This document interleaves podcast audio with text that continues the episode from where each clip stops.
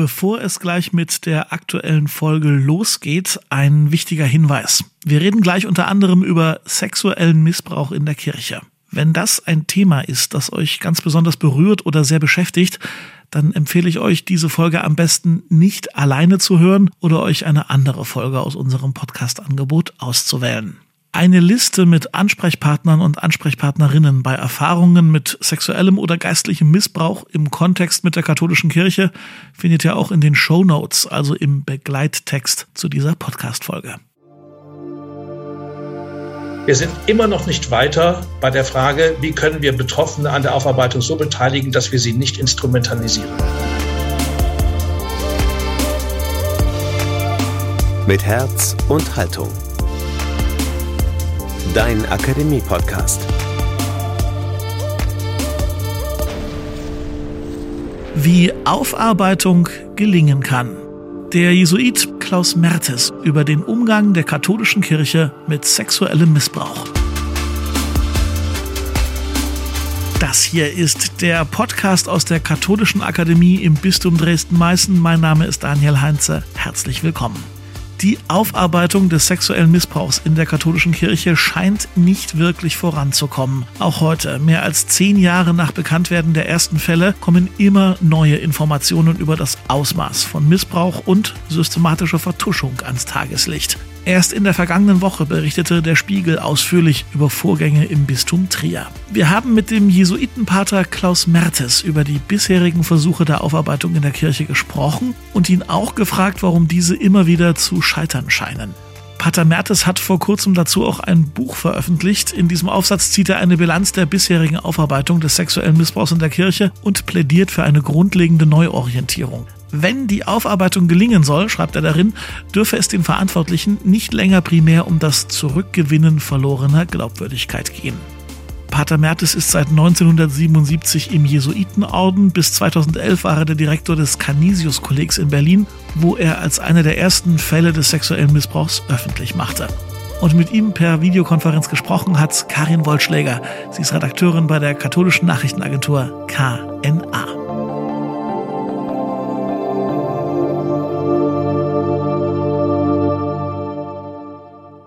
Pater Mertes, Ihr Buch trägt den Untertitel, damit die Aufarbeitung des Missbrauchs am Ende nicht wieder am Anfang steht. Ich habe mich gefragt, wann sind wir denn am Ende? Mein Eindruck ist, das Ende der Aufarbeitung rückt in immer weitere Ferne, wobei mein Verständnis ziemlich aufgebraucht ist für Bischöfe, die im Jahr 2021 noch sagen, wir stehen da noch ganz am Anfang. Ja, äh, ich finde, dass man vielleicht für das, was bei Aufarbeitung geschieht, das Bild der Spirale nehmen sollte. Das ist etwas, was sich nach oben dreht. Ich glaube, dass die, dass der, die Vorstellung, dass Aufarbeitung linear auf ein bestimmtes Ziel hinläuft, dass man in äh, kurzer Zeit erreichen kann oder in etwas längerer Zeit mit ein paar strategischen Schritten einfach nicht funktioniert. Und deswegen äh, äh, habe ich äh, ab einem bestimmten Punkt auch kein Verständnis mehr dafür, dass Leute enttäuscht sind, wenn es nicht funktioniert, weil die meistens mit sehr naiven Erwartungen an die Aufarbeitungen herangehen. Äh, einer der Gründe dafür, warum das eher spiralförmig läuft, das ist, weil die Aufarbeitung ja in der Kommunikation mit Betroffenen und der eigenen Institution läuft und jeder Schritt, der in der Aufarbeitung gemacht wird, zugleich oft die Asyllandschaft wieder verändert und dann die Kommunikation neu erarbeitet werden muss und die Landschaft sich sozusagen neu zeigt. Lassen Sie uns mal auf den Ist-Stand schauen. Was ist da aus Ihrer Sicht auf der Haben-Seite zu notieren? Was hat sich eindeutig verbessert? Also wenn Sie es kurz und knapp zusammenfassen müssten, vielleicht die drei entscheidendsten Punkte. Erstens, keine Institution hat in ihr äh, in, äh, das Thema Prävention so ernst genommen und ist so gut aufgestellt wie die katholische Kirche. Das wird inzwischen auch allgemein gesellschaftlich anerkannt. Zweitens, keine Institution in der katholischen Kirche hat so viele Aufarbeitungsberichte vorgelegt wie die katholische Kirche. Stellen Sie sich nur einmal vor, dass das, was an Aufarbeitungsberichten jetzt äh, äh vorliegt, äh, von staatlichen Schulen vorläge oder von staatlichen Heimen. Also im Bereich sozusagen der, äh, der Aufklärung ist sehr, sehr viel geleistet worden. Und drittens, seit elf Jahren sind in der katholischen Kirche Dinge ansprechbar und besprechbar, die vor 2010 noch undenkbar wären. Und das hängt damit zusammen, dass inzwischen weitgehend anerkannt ist, dass insbesondere die Vertuschung systemische Aspekte hat. Und wo hat sich am wenigsten bewegt? Es hat sich eben sehr, sehr viel bewegt. Wo hat sich am wenigsten bewegt, ist schwer zu sagen. Ich erlebe immer wieder bei einigen die Verweigerung. Es gibt einen ganz tiefen Dissens in der katholischen Kirche über die Frage, was sind denn eigentlich die Ursachen von Missbrauch? Und äh, diese Spaltung vertieft sich immer tiefer. Es gibt eine Fraktion, die vereinfacht sagt, zwei Probleme gibt es. Die Leute müssten der katholischen äh, Sexualmoral treu sein und die homosexuellen Priester müssten aus der, äh, der Kirche geworfen werden. Dann wäre das Problem gelöst. Und diese Sicht ist ein Teil des Problems. Und an der Stelle geht es einfach nicht weiter. Das wäre der, äh, da, da sehe ich ein Problem, also in dieser Spaltung, die immer tiefer wird und wo ein harter Kern, und der besteht lange nicht nur aus Bischöfen, um es klar zu sagen, eben sich vollkommen äh, verweigert, weil er eben diese problematische Aufarbeitungsstrategie verfolgt. Also da ist der eine Punkt. Und der andere Punkt, ich denke da so ein bisschen an das, was in Köln sichtbar geworden ist. Das ist, äh, wir sind immer noch nicht weiter bei der Frage, wie können wir Betroffene an der Aufarbeitung so beteiligen, dass wir sie nicht instrumentalisieren. In der Beteiligung der Betroffenen in der Aufarbeitung, etwa in der Form der betroffenen Beiräte, liegt ja Ihnen zufolge, wie Sie es auch im Buch schreiben, auch eine Gefahr. Betroffene können kirchlicherseits instrumentalisiert werden, zum Beispiel um bestimmte Entscheidungen zu legitimieren. Wie sähe denn für Sie eine Form der Beteiligung aus?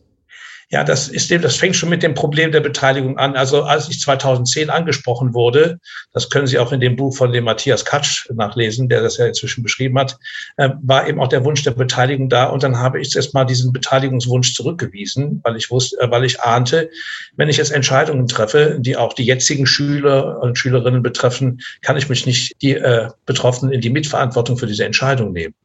Der Wunsch der, nach der Beteiligung hat auch eine gewisse Ambivalenz weil er ganz oft äh, verknüpft ist äh, eigentlich mit dem Wunsch zu helfen und sich da auch die Bereitschaft, sich instrumentalisieren zu lassen. Krachend ist das ja gescheitert in Köln wo dann nach einer Phase sozusagen intensiver gemeinsamer, gemeinsamen Auftretens von äh, betroffenen Vertretern und Kardinal dann schließlich dann doch die Sache in die Instrumentalisierung geführt hat. Ich bin der Meinung, die kurze Antwort lautet, wir müssen die Selbstorganisation der Betroffenen anerkennen und mit denen, die sich selbst organisieren, äh, auseinandersetzen, statt die betroffenen Beiräte selbst zu bilden innerhalb der Institutionen. Das ist der eine Punkt. Und der andere Punkt, wir müssen immer wissen, dass es darüber hinaus noch viele andere Betroffene gibt, die sich von den betroffenen Beiräten nicht vertreten fühlen und zu denen auch weiterhin den Kontakt halten. In Ihrem Buch schreiben Sie, dass der Grundfehler der bisherigen Bemühungen um Aufarbeitung darin besteht, dass man versucht, die verlorene Glaubwürdigkeit der Kirche zurückzugewinnen. Was genau ist denn das Problem an diesem Motiv? Weil es dann letztlich immer wieder um die Kirche geht. Wir müssen das jetzt machen, damit die Kirche wieder Glaubwürdigkeit gewinnt. Aber man gewinnt keine Glaubwürdigkeit zurück, wenn man deswegen etwas tut, um die Glaubwürdigkeit wieder zu gewinnen. Die Glaubwürdigkeit ist sozusagen das frei geschenkte zusätzliche Geschenk, wenn es einem gelingt, wirklich in der Kommunikation mit den Betroffenen das Gerechtigkeitsanliegen, soweit es möglich ist, auch wirklich äh, umzusetzen. Und das geschieht bisher zu wenig.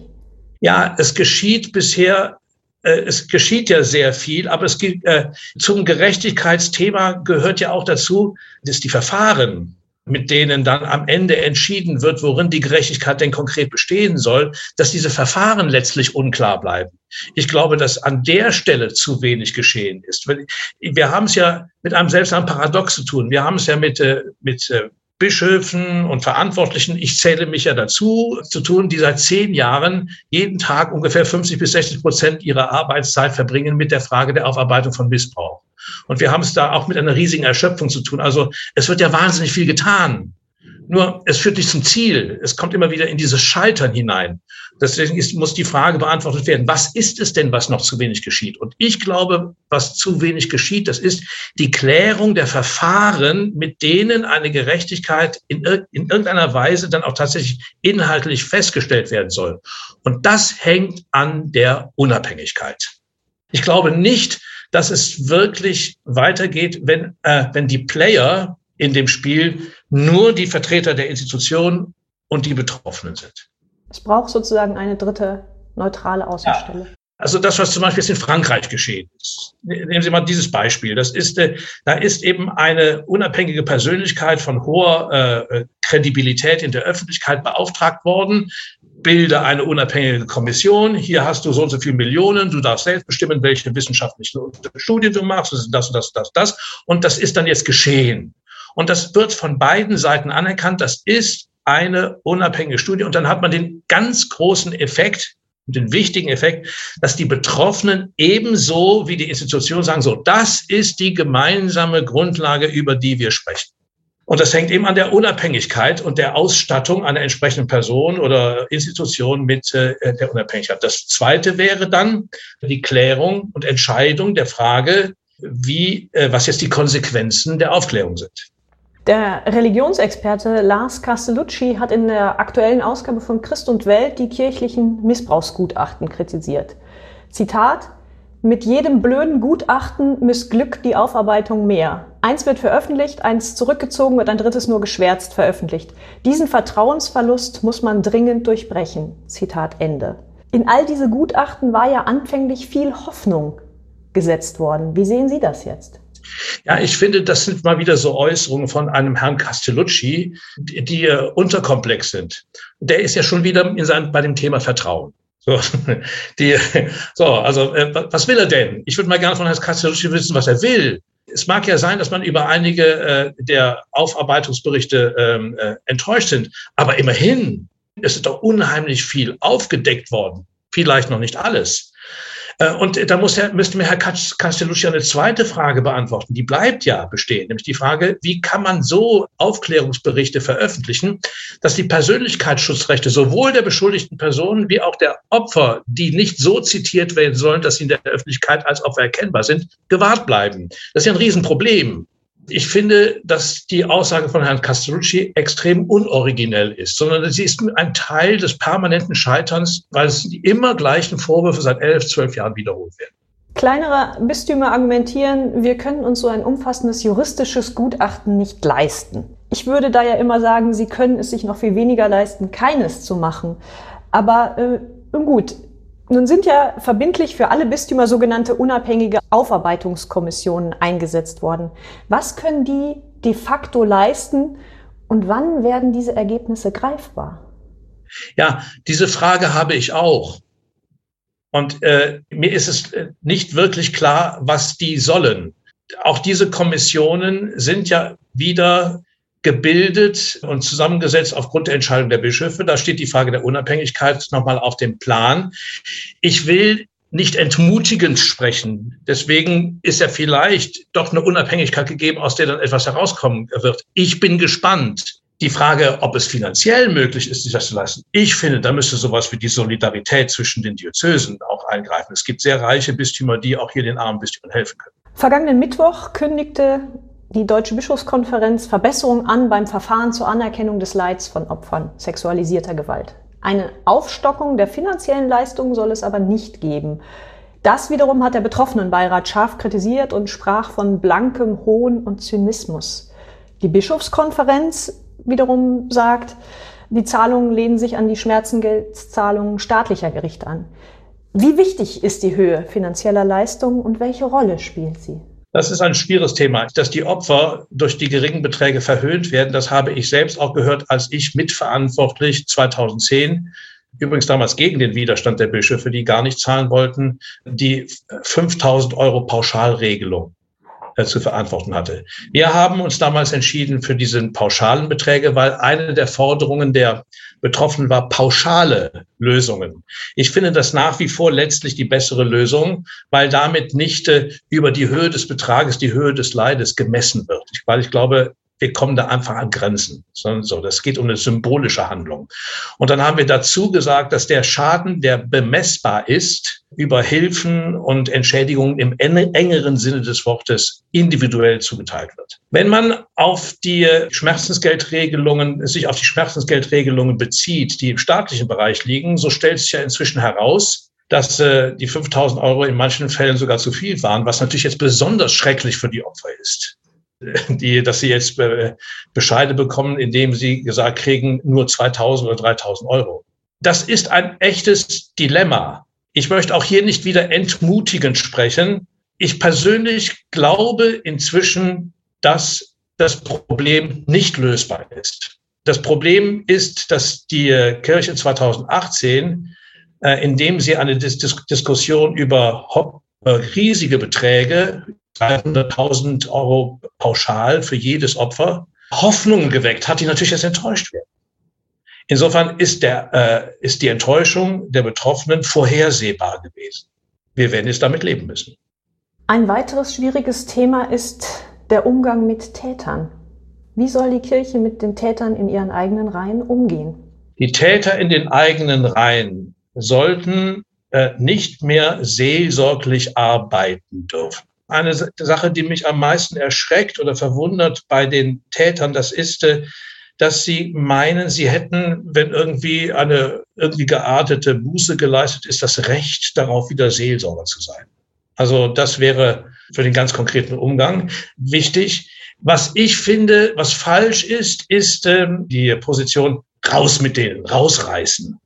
Das ist so diese Vorstellung, äh, man könne eine reiche Kirche, äh, eine reine Kirche wieder dadurch herstellen, dass man Täter rausreißt. Im Orden muss ich zum Beispiel auch mit Mitbrüdern, die beschuldigt sind und die auch die Täter sind, erwiesenermaßen, zusammenleben. Das ist nicht leicht, zumal es Täter gibt, die sich als Opfer fühlen, Täter, die uneinsichtig sind. Das ist ganz, ganz schwer. Aber ähm, das ist eine Realität, mit der wir leben müssen. Rausreißen, um wieder sauber zu sein, ist letztlich wieder eine institutionsnarzisstische Perspektive, die auch nicht weiterführt. Also, das alles ist natürlich gesagt unter der Voraussetzung, dass die Täter der weltlichen Gerichtsbarkeit zugefügt werden.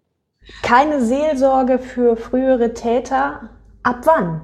Es gibt ja, wenn wir die Gutachten sehen, auch sehr viele Fälle, die sich in Grauzonen ab spielen, wo es Grenzüberschreitungen gibt. Generell streng, jeder, der eine Grenzüberschreitung gemacht hat? Nein, wir reden doch über Missbrauch. Also wenn Sie jetzt in Grenzüberschreitung gehen, finde ich, muss man jetzt mal unterscheiden. Es gibt Grenzüberschreitungen, es gibt Übergriffe und es gibt Missbrauch. Das ist meine Sprachregelung. Eines der Probleme ist, dass wir alles unter Missbrauch äh, subsumieren. Natürlich Grenzverletzung bedeutet, ich habe eine Grenze verletzt und dann merke ich, ich habe eine Grenze verletzt, bitte um Verzeihung, dann ist es okay. Also das passiert mir schon als Lehrer, wenn ich also mich im Ton vergreife oder eben ähm, äh, eine schlüpfrige Bemerkung mache, die ich eigentlich nicht machen sollte oder so. Das sind Grenzverletzungen. Das kann man erkennen und äh, um Verzeihung bitten, dann ist okay. Übergriff ist schon ein Punkt mehr, wenn ich äh, weiß, dass hier eine junge Person eine äh, Grenze hat und äh, sie deswegen überschreitet, weil ich weiß, dass da eine Grenze ist. Dann kommt ein, vielleicht ein sadistisches äh, Element hinein, auch ein Element von, von Machtmissbrauch schon hinein. Das ist schon seriöser. Da würde ich schon sehr, sehr genau hingucken. Und Missbrauch, da steckt eine Systematik dahinter, da steckt ein Machtgefälle dahinter, da steckt äh, also da mehreres andere, um es zu definieren. Man kann natürlich nicht jede Grenzverletzung zum Anlass nehmen, also Maximalstrafen äh, herbeizuführen. Das geht gar nicht. Deswegen kann man auch nicht sagen, dass jeder ein Täter ist, der eine Grenze verletzt. Auch hier haben wir ein riesiges Problem, gesellschaftlich, kirchlich, äh, nämlich, dass wir keine klaren Sprachregelungen haben, sondern dauernd über Dinge sprechen, die gar nicht Missbrauch sind sind, sondern eben zum Beispiel nur Grenzverletzung. Aber ab Übergriff würden Sie sagen? Über, Übergriff wird es ganz, äh, Übergriff ist schon mal sehr ernst, weil Übergriff hat immer schon den, äh, den Aspekt, äh, also des, äh, ich sag mal, des, des Sadistischen, äh, des Ausnutzens eines Wissens um die Grenze des anderen, um sie zu verletzen. Und wenn das in einer, wenn das in einer asymmetrischen Beziehung geschieht, das ist ja immer vorausgesetzt, also das Machtgefälle beim Missbrauch, dann ist das ein sehr ernstzunehmender Vorgang. Und äh, der, der muss aufgearbeitet werden, der muss disziplinarisch aufgearbeitet werden. Und im Fall der Fälle und den, oder Wiederholungsfalle muss man äh, gucken. Aber ich finde, dass hier so etwas natürlich für Entscheidungsspielräume da sein müssen, damit man nicht jeden, der eine Grenze verletzt hat oder übergriffig geworden ist, sofort sozusagen sozial vernichtet mit dem Wort Missbrauchstäter, Verbrecher. Und da muss man auch wirklich sagen, beim Missbrauch geht es richtig um schwere Verbrechen an Kindern, die systematisch ausgeführt werden über Jahre hinweg, äh, die äh, eine, eine riesige Menge von, äh, von, von Betroffenen betreffen. Im Kanis-Kolleg war es ein Täter, 100 Opfer. Ich meine, das sind ja, das sind ja ganz andere Dinge und das war systematisch geplant. Und systematisch auch verdeckt und so. Und da kann man nicht einfach alle unter einen Kampf stehen. Das, ist, das, wäre, das wäre dann Unrecht. Ich habe auch Fälle erlebt, muss ich wirklich sagen, dass äh, auch dann äh, Personalvorgesetzte bis hin zu Bischöfen aus Angst davor, als zu weich gelten zu können, in einigen Fällen einfach eben Priester, die eben tatsächlich übergriffig geworden waren, eben schlichtweg als ins Fenster gestellt haben als Missbrauchstäter und damit ihre soziale Existenz vernichtet haben, einfach nur, um selbst dazustehen als toller Aufklärer. So geht es auch nicht. Gibt da auch so etwas nochmal wie rechtsstaatliche Kriterien, die zu beachten sind. Schauen wir abschließend auf den synodalen Weg. Dieser Reformdialog ist ja erklärterweise als Reaktion auf den Missbrauchsskandal entstanden. Die systematischen Ursachen sollen angegangen werden. Welchen Beitrag kann der synodale Weg aus Ihrer Sicht für die Aufarbeitung leisten und welchen muss er leisten? Der synodale Weg ist einberufen worden, wie die äh, Claudia äh, Lücking-Michel, die stellvertretende Präsidentin des ZTK, gesagt hatte, als eine Flucht nach vorne in höchster Not nach der Veröffentlichung der MHG-Studie. Ich verstehe das, aber ich glaube, dass das inzwischen auch das Problem des synodalen Wegs ist. Der synodale Weg müsste zunächst einmal unterscheiden zwischen der Frage Aufarbeitung von Missbrauch im engeren Sinne und äh, den Reformfragestellungen der Kirche, die schon seit Jahrzehnten auf der Tagesordnung stehen. Der Instrumentalisierungsvorwurf, dass Reformthemen instrumentalisiert wird, dass der Missbrauch instrumentalisiert würde, um Reformthemen voranzubringen, dem kann man nur begegnen dadurch, dass man eben die Fragestellungen klar unterscheidet. Auf der einen Seite sind die systemischen Fragen wichtig für die Aufarbeitung des Missbrauchs im Sinne sozusagen also einer äh, strukturellen Prävention. Das ist keine Frage. Aber die Gründe, warum man zum Beispiel Frauen ins Priesteramt zulassen sollte, kann doch nicht darin bestehen, äh, äh, ähm, Kinder zu schützen. Also dann würden, sind die Frauen wieder der Notnagel, um, äh, äh, um, äh, um sozusagen die, die Männer zur Ordnung zu rufen, vereinfacht gesagt. Und zweitens, es gibt auch Frauen, die Täterinnen sind. Also äh, so ist das Problem nicht gelöst, sondern der Missbrauch macht deutlich, dass es im Sinne der strukturellen Prävention einige Reformfragen gibt, die für die Prävention auch sehr hilfreich wären. Aber der Grund, zum Beispiel Frauen zu Priestern zu weihen, wäre die gleiche Stellung und Würde von Mann und Frau. Und die muss auch in der Kirche sichtbar werden. So, und das muss auch dann sichtbar werden, wenn es keinen Missbrauch gibt. Ich höre beim synodalen Weg permanent jetzt auch die Instrumentalisierung der Opfer in der Rhetorik. Ich finde das ganz schrecklich, nämlich, dass man sobald also irgendjemand mal eine kritische Äußerung macht, äh, die also zu den Reformthemen also eher eine bremsende Funktion hat, dann wird dann sofort sozusagen mit der Opferperspektive argumentiert. Und dann sind natürlich, ist das schon wieder instrumentalisiert. Insofern finde ich, wäre hier methodisch eine äh, klare Unterscheidung notwendig. Ich glaube, dass äh, sich der äh, synodale Weg da zurzeit konzeptionell verheddert in einer, ähm, sozusagen in einer Unklarheit.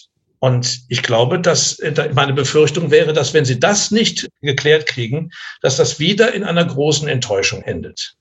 Das würde ich nicht wünschen. Glauben Sie, dass es klappen kann mit der Aufarbeitung? Ich glaube, selbstverständlich, sonst würde ich nicht seit zehn Jahren dran arbeiten. Aber wer es damit eilig hat, er sollte es gar nicht anfangen. Pater Mertes, ganz herzlichen Dank Ihnen fürs Gespräch. Bitte sehr.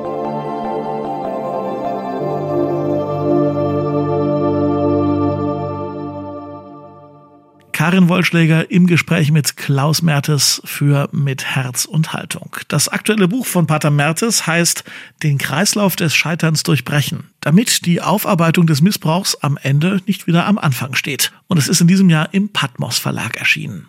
Eure Gedanken zum Gehörten schickt ihr uns bitte via Instagram, Facebook oder direkt auf die Homepage der Katholischen Akademie lebendig-akademisch.de. Vergesst bitte auch nicht, uns zu abonnieren, um künftig keine weiteren Folgen dieses Podcasts mehr zu verpassen. Ja, und wenn euch gefällt, was wir hier so machen, dann empfehlt uns bitte weiter an Menschen, die das interessieren könnte, was ihr hier so hört. An dieser Folge mitgewirkt haben. Karin Wollschläger, Thomas Arnold, Falk Hamann, Emily Siegel und ich. Ich bin Daniel Heinze. Danke fürs Zuhören und bis zum nächsten Mal. Mit Herz und Haltung. Dein Akademie-Podcast.